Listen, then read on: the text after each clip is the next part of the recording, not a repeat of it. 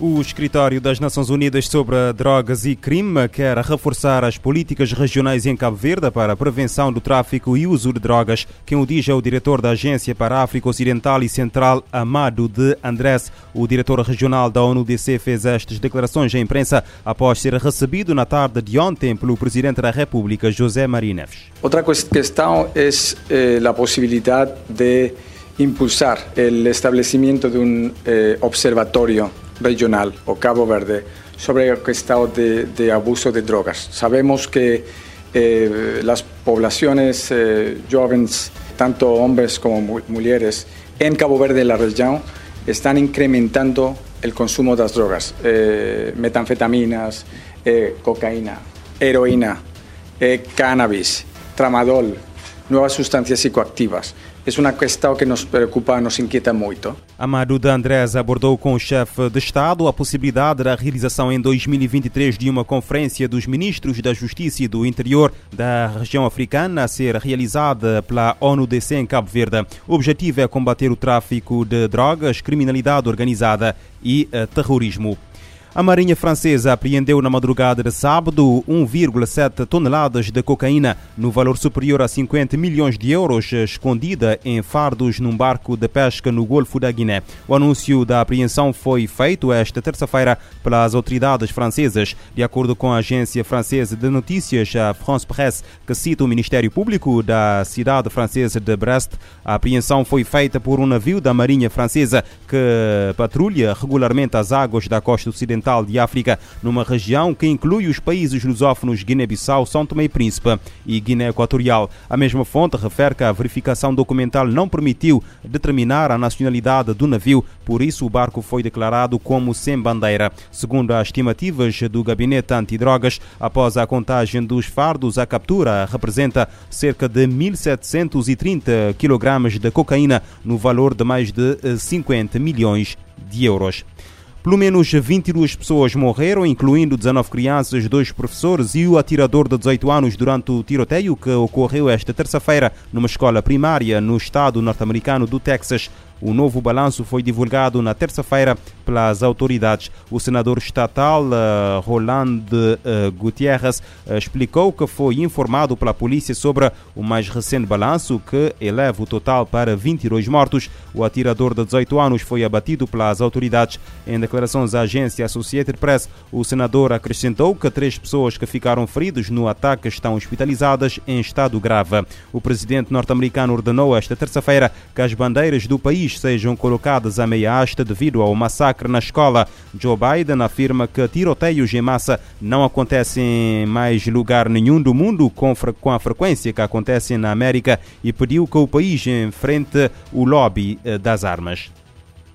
O Canadá vai doar à Ucrânia 20 mil munições para artilharia pesada, aumentando a ajuda militar para que as forças ucranianas possam continuar a combater a invasão russa. Informação divulgada na terça-feira pela ministra da Defesa canadiana. A munição de calibre 155, padrão para os países da NATO, pode ser usada por equipamentos de artilharia pesada enviados à Ucrânia pelos Estados Unidos e Canadá desde o início da invasão russa há três meses. Em abril, o primeiro-ministro canadiano Justin Trudeau tinha, tinha anunciado que Ottawa ia fornecer às forças ucranianas equipamentos de artilharia pesada que tinham sido pedidos pelo presidente ucraniano Vladimir Zelensky. A ministra da Defesa canadiana Anita Anand salientou esta terça-feira que o envio desta munição eh, para artilharia pesada é crucial para que a Ucrânia se defenda da ofensiva russa no leste do uh, país. Até agora, o Canadá também já forneceu câmaras sofisticadas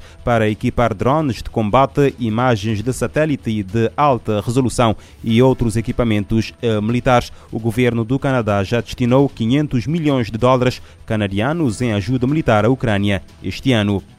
A redução eh, e prevenção de riscos de desastres é fundamental para o pós-pandemia. Palavras do presidente da Assembleia Geral da ONU, Abdullah Shahid, que está em Bali, na Indonésia, para a Plataforma Global para a Redução de Riscos de Desastres. O evento reúne eh, líderes globais eh, para debater questões de mitigação e prevenção, bem como a construção de sociedades mais resilientes presidente da Assembleia Geral da ONU está em Bali, na Indonésia, para a Plataforma Global para a Redução de Riscos de Desastres. Na abertura do evento, Abdullah Shahid falou aos participantes sobre a necessidade da prevenção e redução de riscos para salvar vidas, tanto em crises de saúde como em deslizamentos de terra, e de garantir um futuro sustentável para todos. Ele notou que com a pandemia de Covid-19 e a mudança climática, foi possível observar que as pessoas mais vulneráveis são aquelas que mais sofrem os impactos.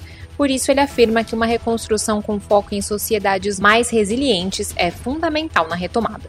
A vice-secretária-geral da ONU, Amina Mohamed, também participa do evento. Segundo o presidente da Assembleia Geral, todas as iniciativas devem ser pensadas e implementadas para reduzir riscos, reforçando que os desastres climáticos devem aumentar e que os resultados da guerra na Ucrânia devem acelerar a insegurança alimentar no mundo. Shahid acredita que é necessário trabalhar para resolver as vulnerabilidades existentes e, ao mesmo tempo, nos preparar para os choques que ainda podem surgir. Por isso, ele recomenda que sejam feitos investimentos em uma recuperação transformadora que corrija lacunas na política econômica, no apoio social, na regulamentação ambiental e na produção e consumo. Da ONU News em Nova York, Mayra Lopes. O presidente da Assembleia Geral da ONU destaca a necessidade da prevenção e redução de riscos de desastres para salvar vidas. A Organização Internacional do Trabalho prevê um retrocesso na recuperação global do mercado de trabalho. O relatório divulgado na segunda-feira mostra que o número de horas trabalhadas no mundo caiu no primeiro trimestre do ano, ficou 3,8% abaixo dos índices pré-pandemia. O número equivale a 112 milhões de empregos a tempo integral. Crises múltiplas estão causando uma piora na recuperação global do mercado de trabalho, revela a Organização Internacional do Trabalho, OIT. O relatório Monitor do Mundo do Trabalho mostra que o número de horas trabalhadas ficou 3,8% abaixo do índice pré-crise, que foi o quarto trimestre de 2019. Esse volume equivale a um déficit de 112 milhões de empregos a tempo integral. A OIT faz uma relação das várias crises globais que estão tendo influência direta no mercado de trabalho. Inflação, especialmente sobre os preços de energia e de alimentos, turbulência financeira, potenciais dívidas e interrupções nas cadeias de produção exacerbadas pela guerra na Ucrânia. A agência da ONU revela que existe um risco crescente de haver ainda mais deterioração nas horas trabalhadas em 2022 Outro destaque do documento é o aumento das divergências entre as economias mais ricas e as mais pobres. Os países de renda alta já estão sentindo uma recuperação nas horas trabalhadas, mas nações de rendas baixa ou média baixa sofrem com retrocessos desde o início do ano. Mais de dois anos depois do início da pandemia de Covid-19, muitas pessoas no mundo continuam sofrendo com os impactos nos mercados de trabalho. A recuperação salarial ainda não chegou para a maioria dos trabalhadores. No ano passado, três entre cinco funcionários viviam em países onde os ordenados ainda não haviam retornado ao nível visto no último trimestre de 2019. Outra revelação do estudo da OIT as lacunas de gênero em relação a horas trabalhadas também aumentaram durante a pandemia, sendo as mulheres no emprego informal as mais afetadas. Da ONU News, em Lisboa, lê da letra. A Organização Internacional do Trabalho revela que as crises, que crises múltiplas estão a causar um retrocesso na recuperação global do mercado de uh, trabalho.